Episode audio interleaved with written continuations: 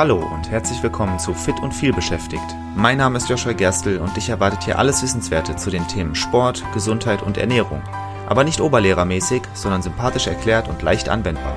Damit du deine gesundheitlichen Ziele erreichst, egal wie voll dein Arbeitsalltag ist. Und jetzt viel Spaß! Ernährung ist ein unfassbar wichtiger Hebel, wenn du an deiner Gesundheit arbeiten möchtest. Und das möchtest du vielleicht, wenn du diese Folge hörst. Und es ist ja auch das neue Jahr. Viele Leute haben sich Vorsätze vorgenommen für das neue Jahr. Und zu diesen Vorgesetzen gehört sehr oft die eigene Gesundheit verbessern, sich gesünder ernähren oder auch vielleicht abnehmen. Den meisten Menschen ist natürlich bewusst, dass sie zu viel Zucker essen und das reduzieren sollten. Aber wahrscheinlich solltest du auch deinen Salzkonsum reduzieren. Warum das so ist, darüber spreche ich heute.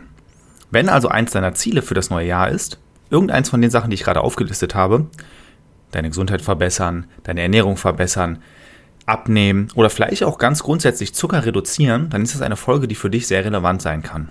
Vielleicht ist ja sogar äh, Salz dein reduzieren ein Ziel von dir, zwar unwahrscheinlich, aber wer weiß. Salz und Zucker sind allgegenwärtige Bestandteile unserer täglichen Ernährung. Sie verbessern den Geschmack von Speisen und sind in vielen verarbeiteten Produkten zu finden.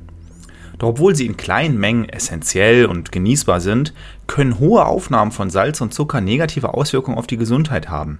Ich, ich, habe essentiell gesagt, ich möchte aber dazu sagen, Salz ist natürlich essentiell, Zucker ist nicht essentiell, Kohlenhydrate sind nicht essentiell, gerade weißer raffinierter Zucker ist überhaupt nicht essentiell, aber natürlich kann es genießbar sein. Diese Folge reden, da reden wir vor allem darüber, was für Auswirkungen Salz und Zucker haben und wie du ihren Konsum reduzieren kannst. Starten wir mit Salz. Was sind die negativen Auswirkungen von Salz? Bluthochdruck und Herz-Kreislauf-Erkrankungen sind das erste. Übermäßiger Salzkonsum kann den Blutdruck erhöhen, was das Risiko für Herz-Kreislauf-Erkrankungen wie Herzinfarkt und Schlaganfall steigert. Das ist ein enorm wichtiger Punkt. Blutdruckprobleme sind extrem verbreitet in unserer Gesellschaft, extrem verbreitet. Herz-Kreislauf-Erkrankungen einer der häufigsten, eine der häufigsten Todesursachen. Und das hängt fast immer mit Blutdruck zusammen. Nicht immer natürlich, aber fast immer. Oder sehr, sehr oft zumindest.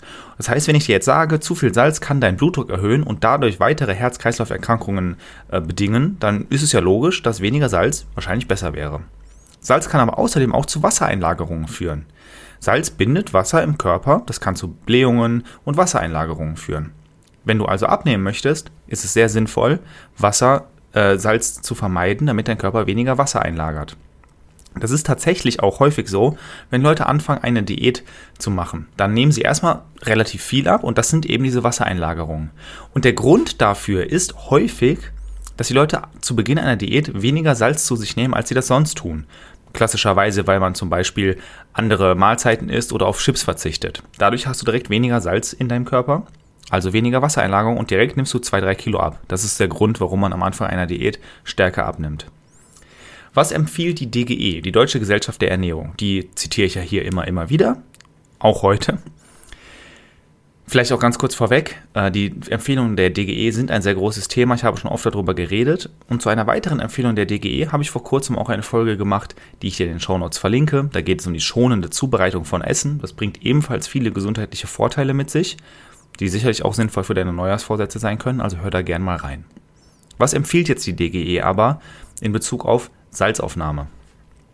Man sollte pro Tag weniger als 5 Gramm pro Tag Salz zu sich nehmen. Das ist sehr abstrakt.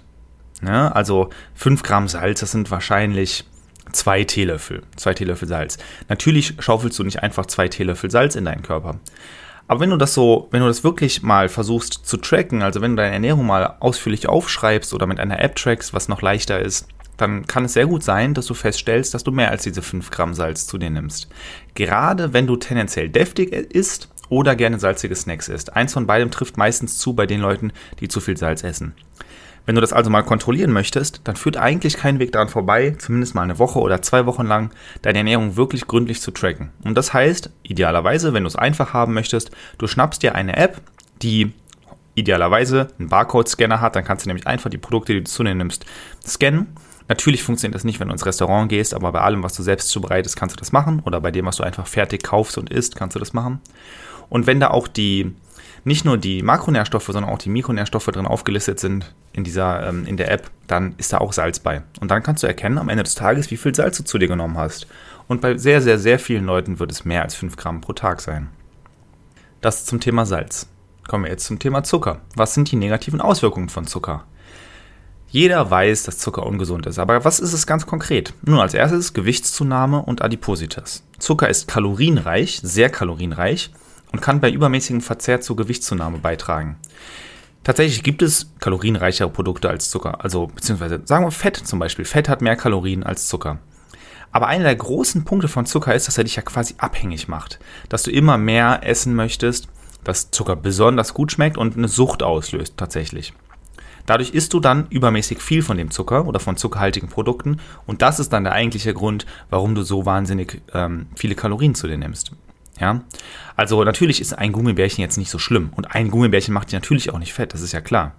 Aber wenn du halt anfängst, das die ganze Zeit zu essen, dauernd immer wieder zwischendurch, dann ist es halt sehr, sehr viel. Und wenn du sehr viel Gewicht zu dir nimmst, dann kann das zu Adipositas, also Fettleibigkeit führen. Das ist aus verschiedenen Gründen sehr, sehr schlecht. Es kann dafür sorgen, dass du deine, deine Gelenke sind stärker belastet.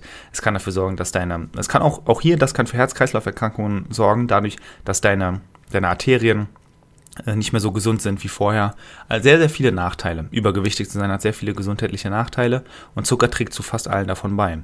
Außerdem kann Zucker zu Zahnproblemen führen. Zucker fördert Karies, das, da er von den Bakterien im Mund zu Säure verarbeitet wird und die greift, diese Säure greift den Zahnschmelz an. Das heißt, tendenziell sind die Leute, die viel Zucker essen, haben schlechtere Zähne im Vergleich zu Leuten, die weniger Zucker essen. Es gibt da, das habe ich glaube ich auch im Podcast schon mal erwähnt, eine ganz interessante Studie darüber, wenn Länder auf der Welt, die vorher noch keinen Zugang zu Süßigkeiten hatten, eine gewisse Reichtumsschwelle überschreiten und dann Zugang zu Süßigkeiten haben, dann wird deren Zahngesundheit, die Zahngesundheit in diesem Land wird schlechter oder in diesem Volk, in dieser Völkergruppierung. Und das liegt daran, dass sie jetzt eben Zugriff auf Süßigkeiten haben durch den erhöhten Wohlstand, den das Land jetzt hat. Das heißt, die Leute essen mehr Süßigkeiten, essen mehr Zucker. Aber der Wohlstand des Landes ist noch nicht an dem Punkt, wo sie auch schon Zugang zu staatlich geförderter Zahnpflege haben. Und dementsprechend wird die Zahngesundheit schlechter. Das ist ganz interessant. Also Zucker, diverse negative Auswirkungen, schwächt auch dein Immunsystem, macht dich abhängig, ist einfach tendenziell sehr, sehr, sehr ungesund. Was empfiehlt die DGE hier? Die DGE empfiehlt, die Zuckeraufnahme auf weniger als 10% der täglichen Gesamtkalorienzufuhr zu reduzieren. Das ist tatsächlich eine relativ ähm, leicht einzuhaltende Empfehlung, würde ich jetzt einfach mal so sagen wenn du anfängst, deine Ernährung zu tracken und du stellst fest, dass du über diesen 10% deiner Gesamtkalorien bist, dann solltest du da wirklich dringend was dran ändern. Wenn du zum Beispiel 2500 Kalorien pro Tag zu dir nimmst, 10% 250 Kalorien, Zucker hat pro Gramm ungefähr 4 Kalorien.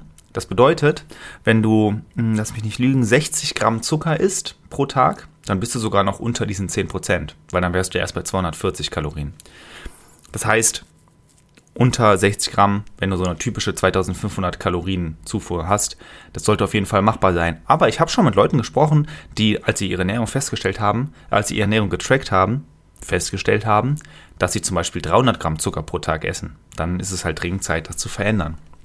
Wie verändert man das jetzt aber? Was hast du für Möglichkeiten, Salz und Zucker zu sparen? Starten wir mit Salz. Das Allerwichtigste sind Kräuter und Gewürze.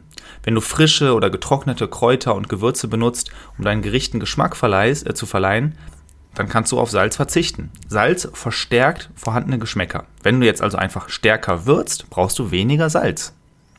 Du kannst generell aromatisierte Öle benutzen, Knoblauchöl, Kräuteröl, um deinen Speisen Würze zu verleihen. Gemüsebrühe kannst du verwenden, also zum Beispiel natriumarme Gemüsebrühen benutzen. All diese Dinge führen dazu, dass deine Gerichte, die du kochst, geschmacksintensiver werden, ganz ohne Salz.